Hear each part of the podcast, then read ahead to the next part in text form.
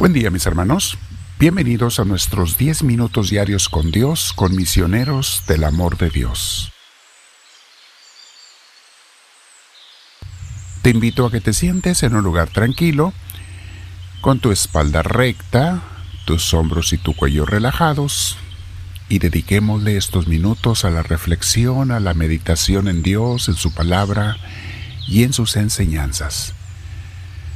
Vamos primero a respirar profundo, con mucha paz, con mucha tranquilidad, invocamos al Espíritu Santo y le decimos, Espíritu, ven, te lo pido, te necesito, Espíritu Divino, para que tú me guíes, no solo en la oración, sino todo el día y todos los días de mi vida. Pero sé que te tengo que estar invocando cada día, Señor especialmente cuando te he perdido porque he accedido a algún mal. Algún mal en mi pensamiento, en mi acción, en mi hablar, en fin. Y te invoco, Espíritu, ven a mí, por favor, te lo pido. Yo, por mi parte, me arrepiento de todo mal, de todo error, de todo pecado, porque quiero estar con un corazón puro ante ti. Bendito seas, Señor Dios nuestro. Mis hermanos, vamos a meditar hoy sobre un tema que se llama oración en medio de la tentación y también en medio de la prueba, de las luchas de cada día. Mis hermanos, todos somos tentados de diferentes maneras. Así en este mundo hay una lucha constante por no caer en nuestras debilidades y tentaciones. Bueno, aclaro, esa lucha solamente la llevan los que están siguiendo a Cristo. La gente que se entrega al mundo, a sus pasiones, deseos y gustos, ni siquiera lucha con las tentaciones, más bien está buscando cómo llevarlas adelante. Y esta pobre gente por eso está perdida. No tienen valores espirituales, están perdidos sin darse cuenta. Decía Jesús, tienen oídos pero no oyen, tienen ojos pero no ven. No ve nada de la vida espiritual. No ve nada de las verdades divinas. Pobrecitos, hay que orar por ellos.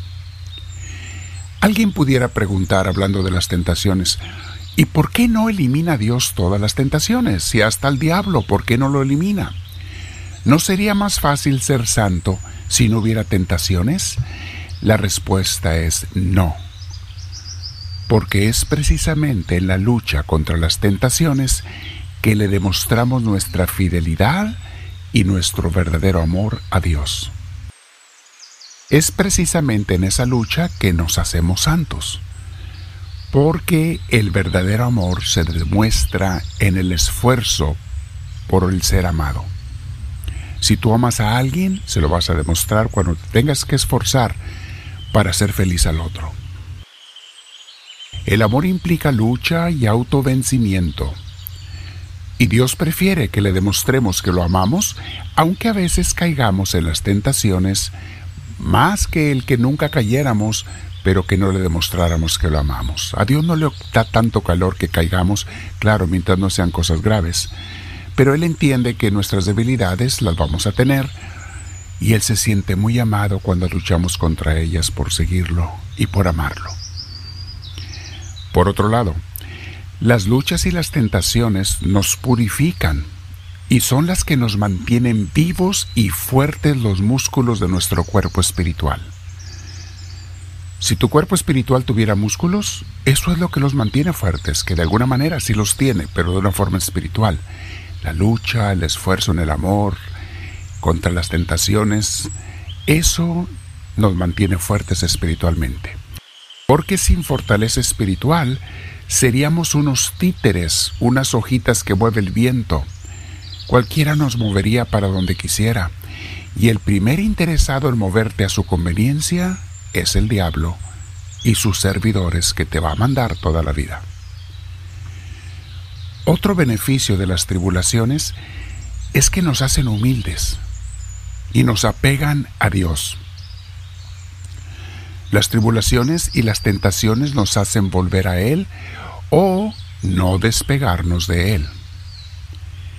Es por eso, mis hermanos, que llevamos tentaciones y luchas en esta vida. Veamos qué nos dice el libro Imitación de Cristo sobre este tema en esta forma de oración en la tribulación. Esta oración que hace el libro, el, el, autor de Imitación de Cristo, vale tanto para cuando somos tentados como para cuando estamos pasando por una dificultad en nuestras vidas. El capítulo dice, se llama ¿Cómo debemos llamar a Dios y bendecirle en el tiempo de la tribulación? El alma le dice, le decimos a Dios, sea tu nombre, Señor, para siempre bendito, que quisiste que viniera sobre mí esta tentación y tribulación. Yo no puedo huirla, sino que necesito acudir a ti para que me ayudes y me la conviertas en provecho. Señor, ahora estoy atribulado, y no le va bien a mi corazón, sino que me atormenta mucho esta pasión. ¿Y qué diré ahora, Padre amado? Rodeado estoy de angustias. ¿Voy a decir, sálvame de en esta hora? Mas he llegado a este trance para que seas tú glorificado cuando yo esté muy humillado, y entonces seré librado por ti. Dígnate, Señor, librarme, porque yo, pobre, ¿qué puedo hacer?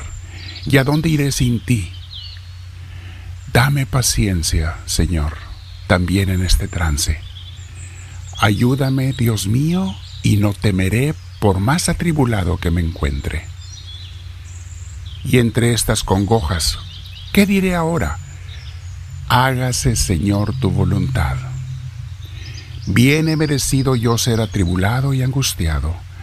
Aún me conviene sufrir y ojalá sea con paciencia hasta que pase la tempestad y haya bonanza pues poderosa es tu mano omnipotente para quitar de mí esta tentación y amansar su furor, porque del todo no caiga. Así como antes lo has hecho muchas veces, Dios mío, misericordia mía. Cuanto para mí es más difícil, tanto es para ti fácil esta mudanza de la diestra del Altísimo. Bendito sea, Señor, y hasta aquí la oración de imitación de Cristo.